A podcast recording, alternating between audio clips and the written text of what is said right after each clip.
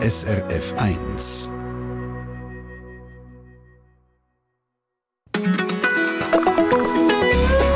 SRF 1. Heute ist jetzt also der 24. Februar, das Datum, wo mit dem Angriffskrieg von Russland auf die Ukraine verbunden ist. Was uns damals wie ein ganz schlechter Traum vorkam, ist, dauert jetzt schon ein Jahr und das Ende von dem Albtraum ist nicht in Sicht. Ihr mögt euch vielleicht auch noch erinnern, wie wir hier auf SRF 1 am 9. März letztes Jahr einen nationalen Solidaritätstag von der Glückskette für die Ukraine durchgeführt haben. Die Solidarität der Bevölkerung war riesig. Über 130 Millionen Franken sind so zusammengekommen. Eine Rekordsammlung. In der heutigen Treffpunkt-Sendung wollen wir wissen, was hat Glückskette mit dem Geld gemacht? An dieser Stelle nur so viel. Bis heute werden von der Glückskette rund 90 verschiedene Projekte unterstützt. 50 Millionen hat man bis heute ausgegeben. Das heisst, der grosse Teil der Spendengelder ist noch nicht angetastet. Warum ist das so? Was ist hier der Plan? Das fragen wir noch im Verlauf dieser Stunde. Dani Vorler auf SRF 1 an diesem Freitagvormittag. Hier mit Kim Wilds. You came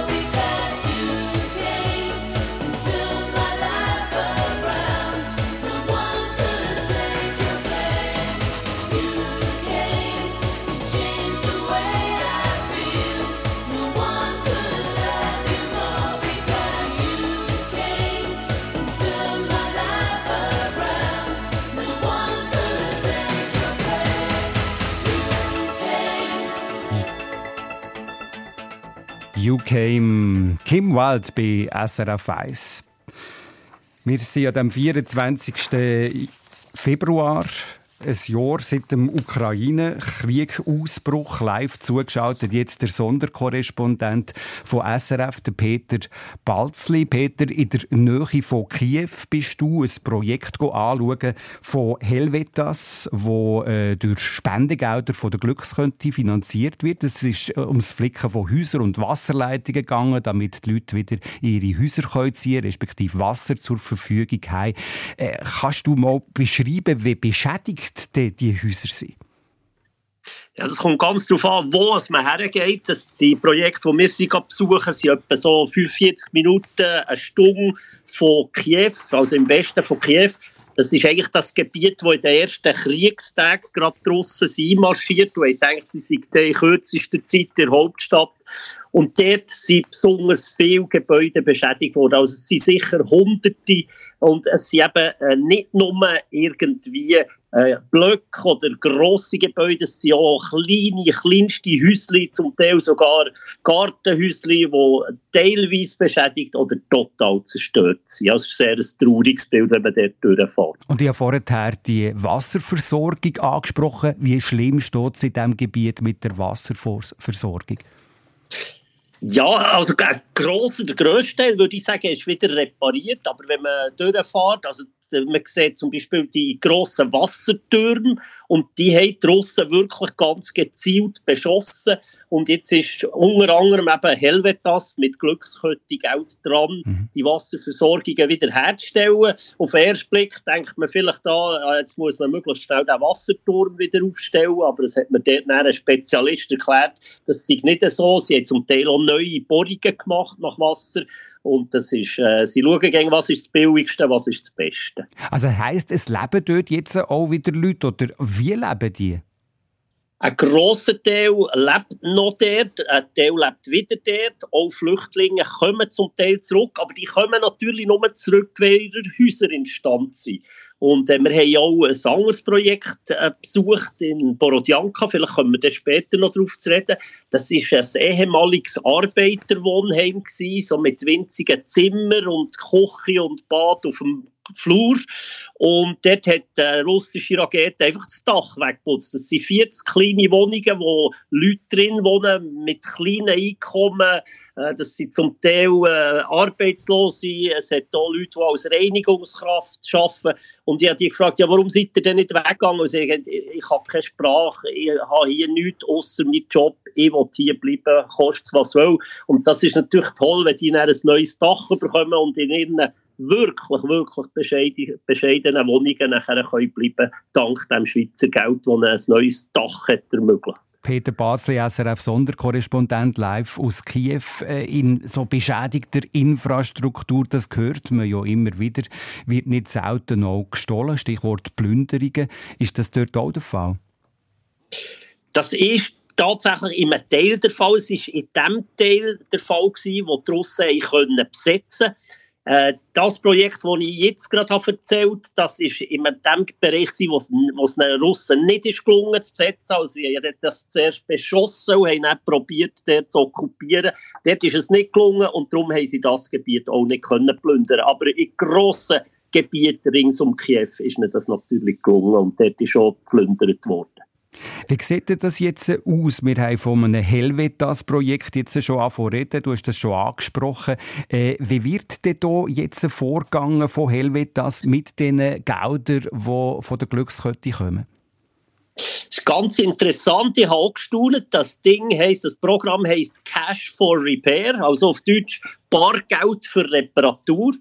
Und das ist wirklich erstaunlich. Wir sind ein äh, Haus der besuchen von einer alten Frau namens Maria, die lebt dort mit ihrem behinderten Sohn und äh, auch noch die Enkelkinder sind auch noch dort hier. Und man ist nicht einfach her und hat denen die Mauer, also denen hat eine russische Rakete einfach die Hausmauer weggerissen, äh, das Bad ist kaputt gewesen. Und jetzt ist man denen nicht einfach das Haus flicken, sondern man hat geschaut, was kostet das. Man hat gesagt, das kostet so 3000, 3500 Franken hat ihnen das Geld gegeben. Teil gibt man ihnen, dann können sie selber Handwerker kontaktieren, Leute, die sie kennen, Leute, die sie vertrauen und dann wird gebaut. Und wenn die Leute von Helvetas sehen, dass das gut läuft, richtig läuft, dann geben sie nicht den Rest vom Geld und die haben jetzt wirklich wieder ein Haus, Es sieht nicht besonders schön aus. Das, das, ist natürlich, das Mauerwerk ist noch nicht verputzt, das ist noch nicht gemalt, aber es, es ist warm, man kann wieder heizen, es hat eine Toilette und ein Bad. Aber jetzt musst du vielleicht gleich noch schnell erklären, was ist denn das jetzt für ein Vorteil, äh, wo die Variante Cash to Repair, hast du jetzt angesprochen, hat aus deiner Sicht? Ja, also Helvetas könnte es das noch besser erklären, aber ich probiere es. Der Vorteil ist, dass die Leute, also es kostet viel weniger, also das Haus ist absolut abrissbereit fast gewesen, mhm. weil ein Teil vom Haus ist weg gewesen. Jetzt, wenn das alles das Hilfswerk macht, dann haben sie dort ihre Leute äh, ständig im Einsatz, die müssen schauen, dass es klappt. Und wenn man Cash for Repair macht, also nur das Geld gibt, dann machen eigentlich Bewohner selber das. Also es kostet viel weniger. Sie können sich einbringen. Sie haben nicht einfach das Gefühl, ah, das wird für uns gemacht, sondern sie können auch sagen, wie sie es am liebsten wollen. Vielleicht wollen sie die Mauer einen Meter weiter links, einen Meter weiter rechts. Die Toilette möchten sie lieber so oder so. Und das kostet viel, viel weniger. Also das ist ein Haus, das vielleicht man hat in der Schweiz abgerissen, aber für 3'500 Franken umgerechnet steht jetzt dort wieder ein Haus, die Leute wohnen drin es ist noch nicht ganz fertig für unsere Augen. Man muss es ja. noch verputzen, man muss es noch bemalen. Aber ich finde eine ganz tolle Lösung. Aber verstehen das richtig? Das ist natürlich auch ein Weg, um Korruption zu verhindern. Selbstverständlich, das habe ich vergessen zu erwähnen, weil wenn man, ich habe das gesehen, ich bin da ein anderes Projekt begleiten, wo ein Zürcher Bauunternehmer hat 28 Wohncontainer in die Gegend von Tschernihiv gebracht. Das war unendlich kompliziert gewesen. Als er sie endlich dort hatte, hat er einen Bauunternehmer gebraucht, der die hat abgeladen von den Lastwagen und nachher hat ihm der mal eine viel, viel zu hohe Rechnung gestellt. Mhm. Und er hat das herausgefunden und er hat nachher äh, gesagt, nein, so viel wollte ich. Also es hat eigentlich der ganze, das ganze Hilfsprojekt hat mit der Korruption angefangen. Das ist erstens sehr frustrierend. Spendegeld geht verloren. Und äh, es ist eigentlich für, es ist ein schlechter Start. Und das verhindert eigentlich Helvetas, indem sie das so machen. Gut, wir jetzt von Helvetas äh, geredet. In dieser Gegend äh, hat es auch andere Glückskette, Partnerhilfswerke wie äh, Hex, äh, Caritas, Meder und so weiter. Aber bleiben wir bei dem Helvetas-Projekt, das du da jetzt auch gerade kürzlich besucht hast. Äh, was mich noch interessiert, was sind denn das für Arbeitskräfte, die dort im Einsatz sind? Braucht es da nicht irgendwie auch äh, Fachkräfte? Fachkräfte mit Spezialwissen? Genau, also das ist so, das sind natürlich Fachleute, aber der Vorteil von dem System ist ja eben gerade, dass das nicht die lokalen Bauunternehmer sind. Also da ist dann, muss ein Maurergeschäft muss man suchen, aber die gibt es ja, die, die, die Maurer gibt es immer noch, die sind nicht mhm. alle in Westen geflüchtet, Spengler gibt es äh, und so weiter, äh, Sanitärinstallateure. Aber ganz am Anfang braucht es natürlich die Leute von Helvetas in diesem Fall jetzt oder in anderen Fällen von Hex oder Meder, die das Zeug anschauen. Und dann muss mhm. man die Projekte auswählen. Und dort wird darauf geachtet, dass es, sie, sie nennen das die vulnerablen begünstigt. Also, dass sie probieren, Leute auszuwählen, die wirklich auf anderem Weg ihr Haus nicht könnten reparieren Und die drei Projekte, die ich jetzt habe gesehen habe, sind wirklich sättig. Also, wir sehen, das sind sehr, sehr arme Leute. Äh, dort leben drei Generationen unter einem Dach, Behinderte, im anderen Fall Arbeitslose. Also die hätten nie und nimmer sonst ihr Haus können reparieren Sag Peter, wer erlebst du oder wie hast du jetzt Menschen erlebt, die wieder zurückkehren können in ihre Häuser? Ja, die sind natürlich, also es war rührend, gewesen, wirklich rührend, wie sich die bei mir haben bedankt, oder? Ich, wo am wenigsten etwas dafür ja. kann, dass die jetzt wieder ein Haus haben. Die alte Frau ist mir um ein Haus gefallen und hat gesagt, auf Russisch hat sie mir gesagt, äh, sie danke im Schweizer Fernsehen und im Schweizer Radio. Das sind natürlich sehr berührende Momente und es ist einem fast ein bisschen peinlich, wenn man sieht, wie in welcher, in welcher Armut dass die Leute noch leben und wie einfach und wie gut dass es uns geht. Und dann denkt man, was könnte man in der Schweiz renovieren für 3500 Franken? Fast nichts. Und dort das ganze Haus hat man schon den Eindruck, das ist gut investiertes Geld. Der Peter Balzli, SRF-Sonderkorrespondent live aus Kiew. Das äh, Projekt von Helvetas ist eines von rund 90 Projekten, das mit Spenden von der Glückskette für die Ukraine gesammelt worden ist und wo finanziert wird. In der heutigen Treffpunktstunde schauen wir, was ist knapp äh, ein Jahr nach der äh, Glückskette-Sammlung mit diesen total gut 130 Millionen Franken passiert. SRF 1 fragt nach, gerade in wenigen Augenblicken.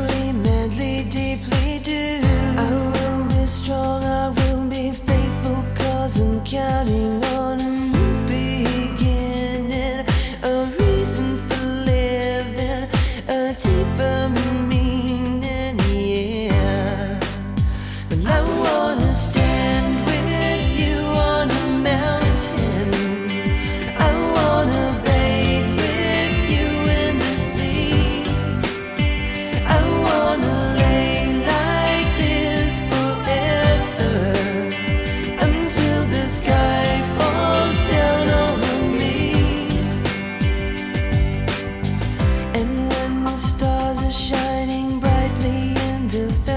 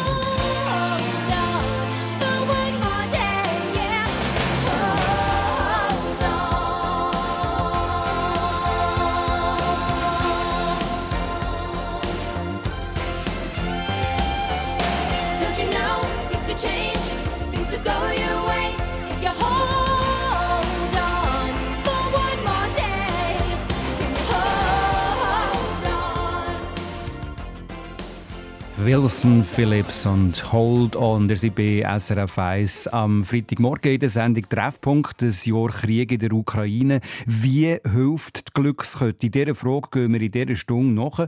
Zur Erinnerung, die Glückskette hat vor einem knappen Jahr einen nationalen Solidaritätstag durchgeführt und über 130 Millionen Franken gesammelt im Total.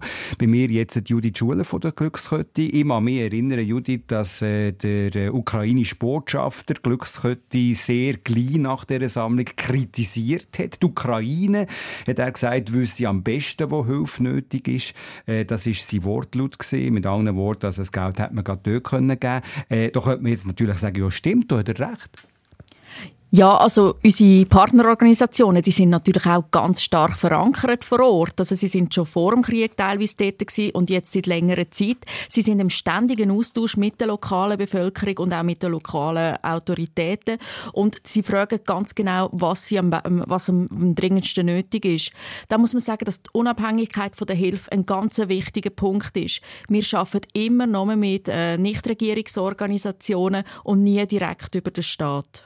Die Partnerhilfswerke, die du angesprochen hast, wie tut die Glückskette jetzt auswählen, welches Partnerhilfswerk hier unterstützt wird? Vielleicht? Anhand von einem Beispiel? Also wir haben 25 insgesamt Partnerorganisationen, mit denen arbeiten wir regelmäßig und alle, die in diesem spezifischen Kontext, also in der Ukraine oder in den Nachbarländern arbeiten, können bei uns Projektgesuche einreichen. Am Anfang sind das ganz kleine Projekte weil sie haben noch nicht genau gewusst, was sie wo machen können und in der Zwischenzeit sind sie wirklich stark etabliert vor Ort. Sie wissen genau, in welchen Regionen sie arbeiten. Sie sind praktisch überall in der Ukraine jetzt und ähm, haben dort größere Projekte, die am Laufen sind. Also viele Projekte, die jetzt in der Ukraine am Laufen sind, auch im Osten vom Land, das ist auch gefährlich, muss man sagen. Wie sieht denn dort die Hilfe aus? Das ist so, es ist sehr gefährlich und da müssen sie natürlich immer wieder die Hilfe am aktuellen Kontext anpassen. Das heißt, man kann auch mal sein, dass man ein paar Tage die Hilfe aussetzt und dann wieder ähm, weitermacht, je nach, Hand, nach Kriegshandlungen. Es sind ganz schwierige Bedingungen, unter denen wo die Partnerorganisationen arbeiten, aber sie möchten einen Beitrag leisten und das machen sie unter unglaublich schwierigen Umständen. Wir haben vorher vom Sonderkorrespondent Peter Balzli gehört. Helvetas hilft in der Nähe von Kiew beim Flicken von Häusern oder auch von Wasserleitungen. Kann man sich natürlich jetzt auch fragen, das könnte ja auch Sisyphus-Arbeit sein. Wie sinnvoll ist solche Hilfe?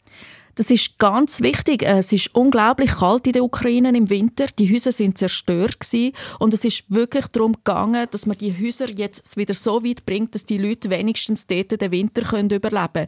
Es ist zum Teil nicht darum gegangen, dass man die ganzen Häuser repariert, sondern dass man einfach einen Raum kann äh, wieder warm machen, indem man ihn isoliert und indem man eine kleine Heizung gibt. Da wohnen zum Teil ganze Familien in einem, in einem, in einem einzigen Raum. Mhm. Ich habe es eingangs Sendung gesagt, dass 50 Millionen bis jetzt äh, ausgegeben worden sind von all diesen Spendengeldern. Das heisst, der grosse Teil von diesen Spendengeldern ist gar noch nicht angetastet.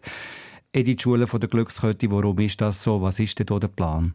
Also am Anfang, wie ich erwähnt habe, sind es sehr kleine Projekte. Es ist um Nothilfe gegangen, Wasser, Nahrung, Notunterkünfte und ähm, wir haben noch nicht genau gewusst, wo wer kann arbeiten. Jetzt in der Zwischenzeit sind sie stark etabliert und sie haben ganz große Projekte gemacht. Unter anderem geht es auch um die Reparatur von Spitälern, ähm, um, um die Arbeit in ähm, so Gesundheitsstationen. Das macht zum Beispiel Médecins du Monde. Andere Organisationen haben große Projekte, wo sie eben Bargeldhilfe geben. Mhm. Also nicht nur Bargeld zum Häuser reparieren, sondern auch Bargeld, damit sie das Nötigste zum Überleben können kaufen können. Ein anderer wichtiger Punkt ist auch die psychologische Betreuung. Viele Leute sind stark traumatisiert, können fast nicht mehr überleben und auch da helfen unsere Partnerorganisationen. Auch in der Bildung? Ganz ein wichtiger Punkt, auch Bildung, vor allem jetzt auch im äh, Westen von der Ukraine, da hat man angefangen in diesen Flüchtlingsunterkünften wieder äh, wieder Schule geben, also indem man Klassen einrichtet oder indem man Online-Unterricht anbietet. Das ist ein ganz wichtiger Punkt, weil während dem Kind in der Schule sind, lernen sie etwas und sie sind auch abgelenkt und geschützt. Die Glückskette bezieht ja politisch keine Position, haben wir jetzt schon angesprochen. Äh, den Menschen in den mehrheitlich von russisch besiedelten Gebieten in der Ukraine geht es ja auch schlecht. Hilft man denen auch? Wir haben ein Projekt von Save the Children, wo auch in einem besetzten Gebiet ist, ähm, in, in ähm, in Donetsk, Entschuldigung. Und das ist aber ein ganz, ein ganz schwierig dort zu arbeiten, weil es dürfen nur wenige lokale Organisationen dort arbeiten. Mit denen arbeiten Save the Children zusammen. Sie verteilen momentan Kohle, damit die Leute wenigstens etwas haben, um sich zu wärmen. Und sie haben mir gerade diese Woche gesagt, sie werden in den nächsten Tagen auch noch Hygienenartikel und Nahrungsmittel verteilen. Aber das ist unter sehr schwierigen Umständen. Hat es denn auch Hilfswerke gegeben, die jetzt im Verlauf von dem letzten Jahr ihre Arbeit haben müssen abbrechen, weil das Ganze einfach aussichtslos ist? Zum Glück nicht. Also unsere Partnerorganisationen sind sehr flexibel. Sie haben sehr viel Erfahrung in solchen Kontext und sie passen einfach die Hilfe laufend den neuen Umständen an. Wenn sie einer in einem Ort nicht mehr geht, gehen sie in den nächsten Ort, weil es Bedürfnisse sind unendlich groß und man versucht das Maximum zu machen. Judith Schuller hier äh, in der Sendung Treffpunkt auf SRF 1 von der Glückskette möchte ich noch ein Thema ansprechen, das ich auch noch einen wichtigen Punkt finde. Gegen 10 Millionen Grenzübertritt hat Polen bis heute aus der Ukraine verzeichnet. Viele Menschen sind weitergereist, aber eineinhalb Millionen Flüchtlinge sind geblieben. Eineinhalb Millionen Flüchtlinge in Polen. Hilft man äh, Polen zum Beispiel auch?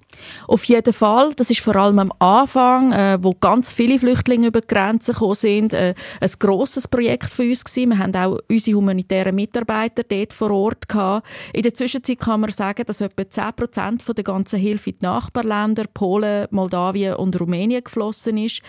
Gewisse Projekte sind immer noch im Gang, aber der grösste Teil der Hilfe, also 80 Prozent, fokussiert sich momentan auf die Ukraine. Jetzt Polen angesprochen als ein Beispiel. Es gibt natürlich auch noch andere Länder, aber ich möchte noch den Blick auch auf die Schweiz richten. Bis jetzt sind über 77.000 Personen in die Schweiz gekommen, sagt das Staatssekretariat für Migration. Glückskette-Gelder werden zum Teil auch in der Schweiz eingesetzt, oder? Ja, ein kleiner Teil von der Hilfe ist in der Schweiz eingesetzt Beispiel? worden. Ähm, Beispiel, man hat Kinder unterstützt während dem letzten Sommer, damit sie besser Deutsch lernen oder Französisch, damit sie nachher können in die Schule integriert werden Und wir haben auch ähm, die Rechtsberatung unterstützt von ukrainischen Flüchtlingen. Für uns ist es aber ganz wichtig dass es keine Verdopplung vom, von der Hilfe gibt, weil eigentlich ist der Bund und Kanton zuständig für die Flüchtlinge. Und wir haben auch nicht die Ungleichbehandlung zwischen verschiedenen Flüchtlingsgruppen wollen fördern. Und das ist ja Geld das spezifisch für Ukrainer äh, gespendet worden ist. Judith Schuler von der Glückskette hier in der Sendung Treffpunkt, wo wir fragen, wie hat die Glückskette die über 130 Millionen Franken Spendegelder für die Ukraine bis jetzt eingesetzt?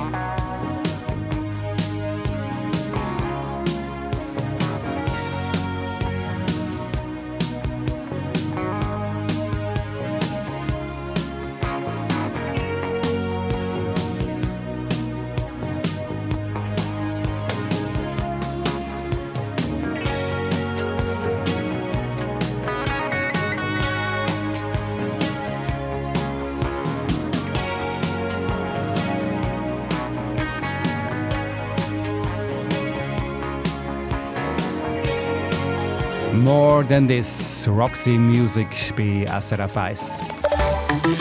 Verkehrsinfo SRF von 10.36 Uhr in der Ostschweiz auf der A1 Richtung St. Margrethen stockender Verkehr zwischen St. Gallen-Winkeln und dem Rosenberg-Tunnel sowie in der Gegenrichtung zwischen Neuendorf und St. Fieden im Baustellenbereich. Und zum Schienenverkehr die Störung zwischen Chenon und Romont auf der Linie Freiburg-Lausanne konnte behoben werden. Es ist noch mit Verspätungen und vereinzelten Zugsausfällen zu rechnen. Heute vor einem Jahr, am 24. Februar 2022, in den frühen Morgenstunden greift das russische Militär die Ukraine an, mit verheerenden Folgen. Viele tausend Menschen sterben, über 18 Millionen flüchten ins Ausland. Die Glückskette lanciert darauf, um die humanitäre Not zu lindern, einen nationalen Solidaritätstag und sammelt bis heute über 130 Millionen Franken.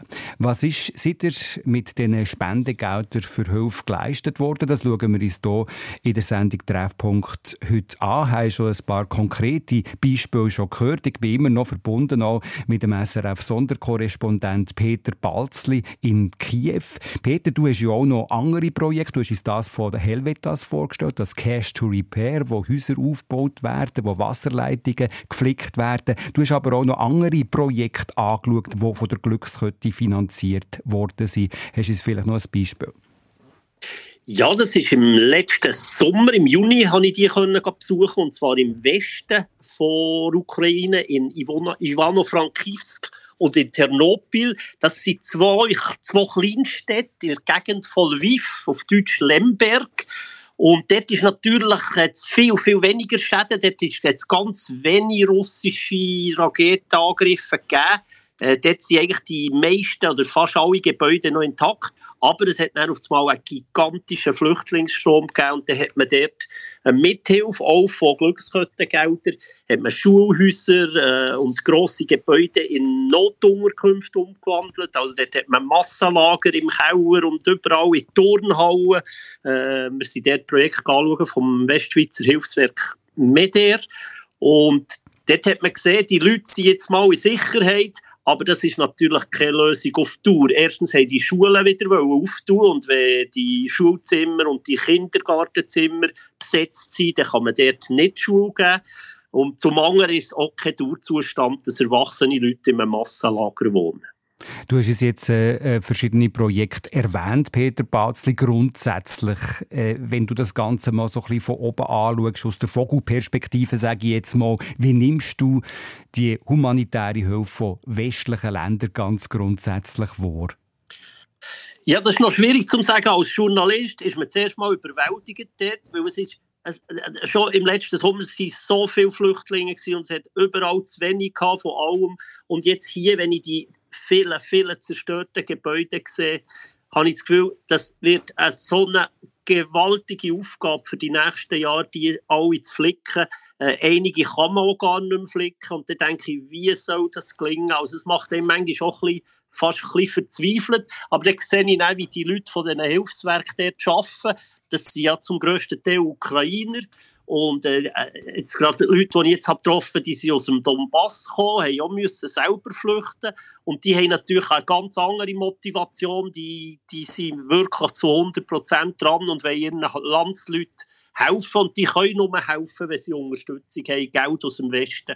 Und darum, am Schluss, wenn man weggeht, am Anfang ist man überwältigt von dieser Not und am Schluss ist man gleich ein bisschen optimistisch, wenn man sieht, wie einfach alle am gleichen Strang ziehen. dort. Peter Batzli, du bist uns jetzt zugeschaut, live aus Kiew.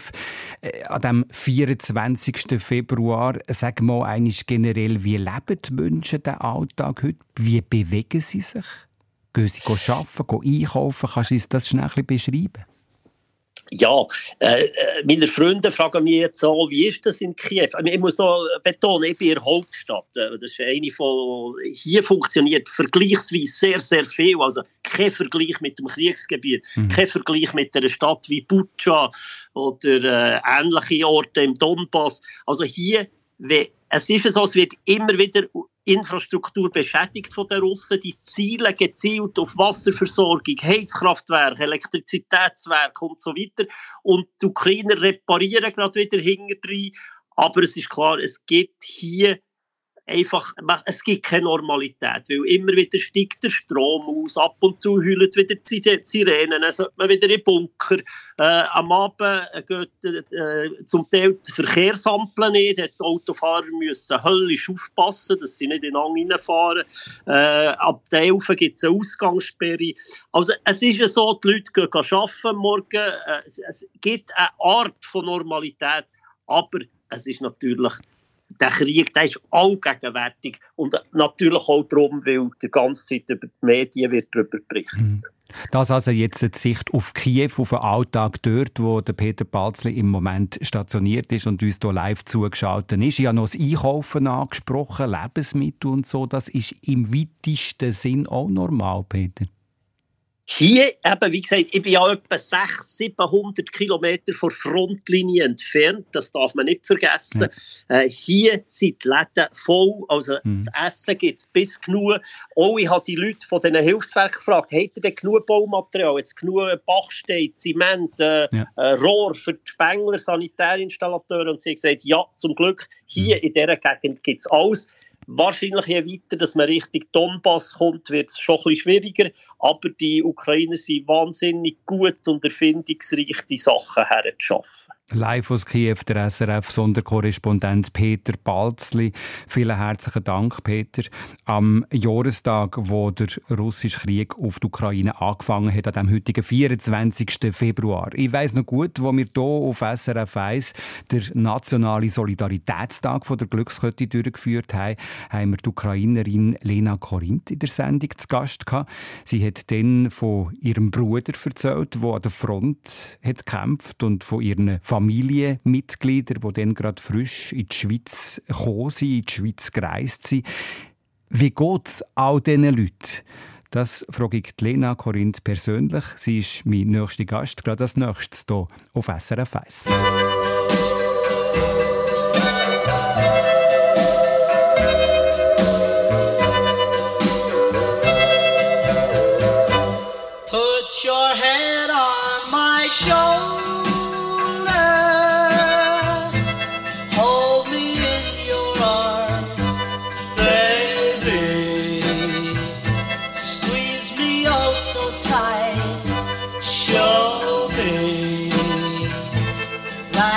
Love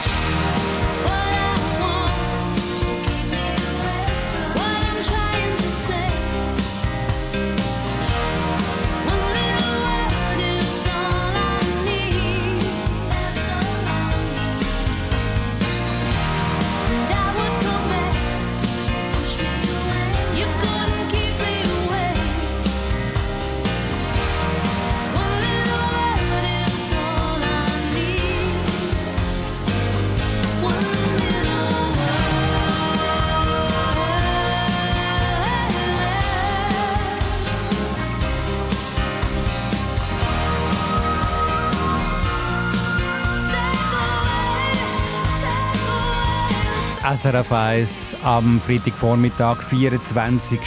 Februar. Wir hätten es fast nicht können glauben, wo heute vor einem Jahr Russland die Ukraine angegriffen hat. Wer denkt, hat der Angriffskrieg sei eine kurze Sache von ein paar Wochen, hat sich gewaltig getäuscht. Heute ist es genau ein Jahr her. Glückskette hat Anfang März letztes Jahr einen nationalen Solidaritätstag lanciert für die Menschen in der Ukraine. Über 130 Millionen Franken sind dann zusammengekommen.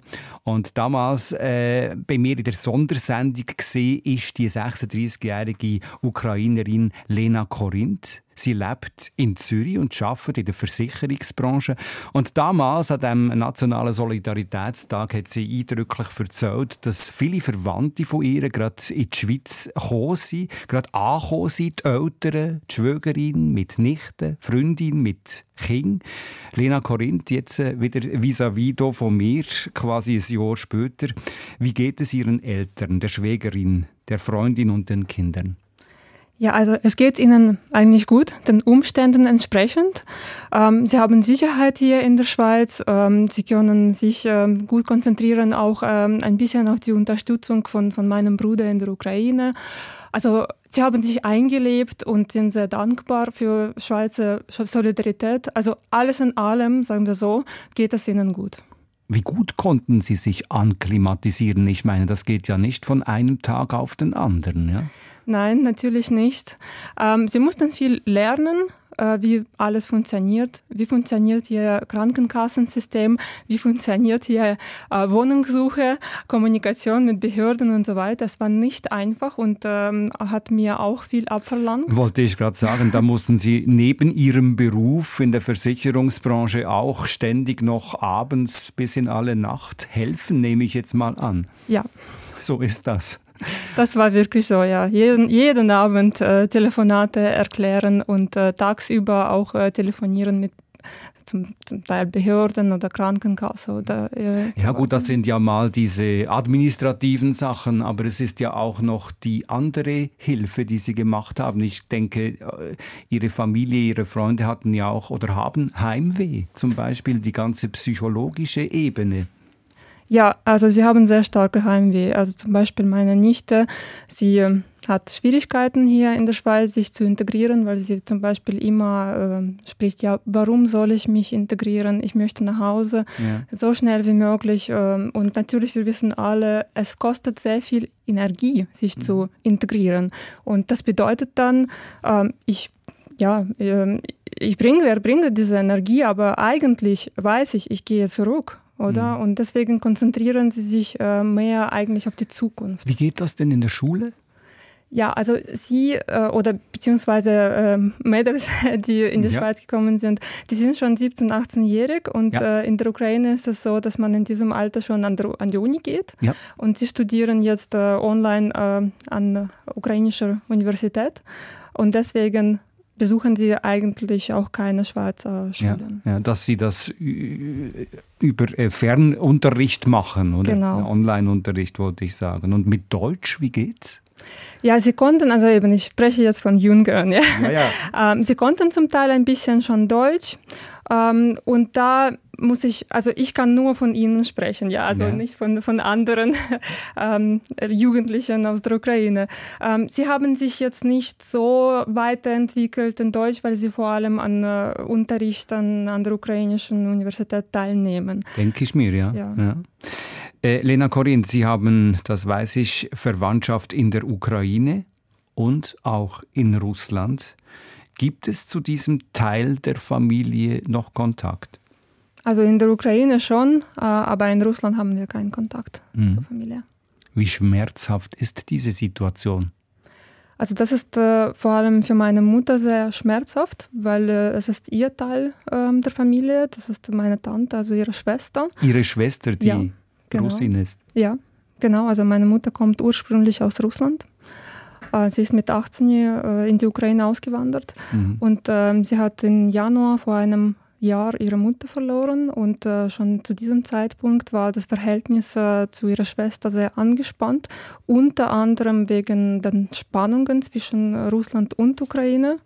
Sie konnte an der Beerdigung nicht teilnehmen, also nicht äh, vor Ort sein. Und äh, dann, als der Krieg ausgebrochen ist, hat sie von ihrer Schwester noch zu hören bekommen, äh, das ist ein Fake, was du mir erzählst, dass äh, da Bomben bei euch äh, runtergehen von Russland. Und das war für sie sehr schmerzhaft, weil sie hat äh, zwei Personen verloren. Sie hat ihre Mutter verloren, konnte sich nicht verabschieden und ihre Schwester hat sie auch verloren. Als wir uns vor einem Jahr gesehen haben, Lena Korinth, haben Sie mir auch erzählt, wie Sie sich große Sorgen um Ihren Bruder machen, äh, der im Osten der Ukraine an der Front ist. Was wissen Sie über ihn im Moment? Also ich weiß ähm, nicht viel, weil er weiterhin nicht viel erzählt. Er möchte meine Mutter schützen, auch ähm, ein bisschen, weil sie sich natürlich sehr viele Sorgen macht. Ähm, aber er ist äh, so ein Stellvertretender von einem Bataillon und dieser Bataillon gehört zur Territorialverteidigung. Also das ist kein Teil von, von äh, offizieller ukrainischen Armee. Und deswegen pendelt er eigentlich zwischen der ersten Frontlinie, wo die, die Bataillonmitglieder wirklich ähm, kämpfen ähm, oder Aufgaben erfüllen, wie er das erzählt. Und dann geht er zurück ähm, äh, in so ein bisschen äh, zweite, dritte Frontlinie, um ähm, Versorgung zu regeln. Und wie, wie sind Sie im Kontakt mit Ihrem Bruder? WhatsApp, Ja, ja. Ähm, weiterhin, weiterhin. ja, schreibe ich ihm, ähm, ja, schicke Ja. ich ihm äh, Küssli, ja. ist alles gut äh, und dann antwortet er mir auch entweder mit Smile oder okay, Mhm. weil es ist schwierig auch für ihn etwas mehr zu erzählen, oder? Ja, aber Sie haben so die Gewissheit, er ist da. Er hat meine Nachricht gekriegt. Er hat das Mail oder das Kussli oder was auch immer gekriegt und ja. das bestätigt Ihnen und gibt Ihnen eine gewisse Ruhe. Ja, das ist sehr, sehr wichtig. Ja. Was für Hoffnungen haben Sie jetzt am 24. Februar, ein Jahr nachdem dieser ganze Wahnsinn losgegangen ist? ja, natürlich habe ich Hoffnung, dass es äh, bald aufhört, dass, äh, dass die Ukraine ihre Gebiete zurückerobert. Äh, ja, das ist die Hoffnung, aber natürlich gibt es äh, Realität und äh, ich, bin, ich bleibe auch irgendwo auch realistisch.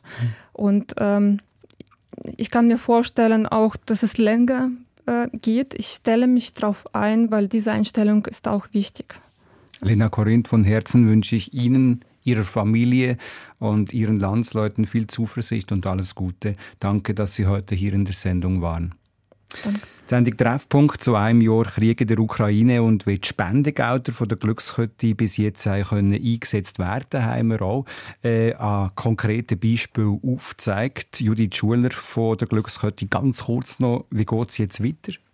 Wir werden weiterhin Projekte für unsere Partnerorganisationen finanzieren, vor allem im Bereich von, von der Reparaturen, wie wir das vorher schon gehört haben, aber auch im Bereich von Geldverteilung, Bargeldverteilung, damit sie sich das Nötigste können kaufen Bildung und so weiter. Und wir hoffen natürlich, dass wir möglichst viele Personen können unterstützen können. Auch Informationen zu der Sammlung, die immer noch läuft. Da kann man immer noch Geld spenden. Gibt es online über glückskette.ch.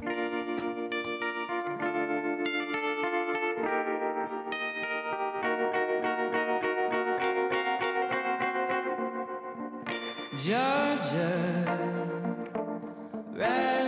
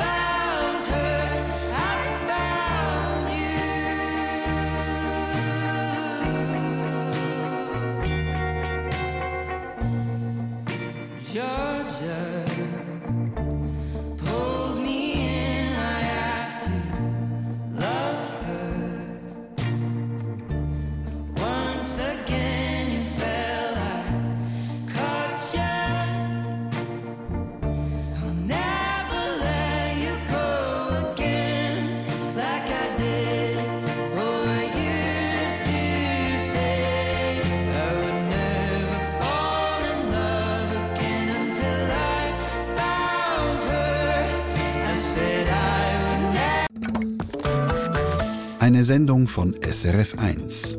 Mehr Informationen und Podcasts auf srf1.ch.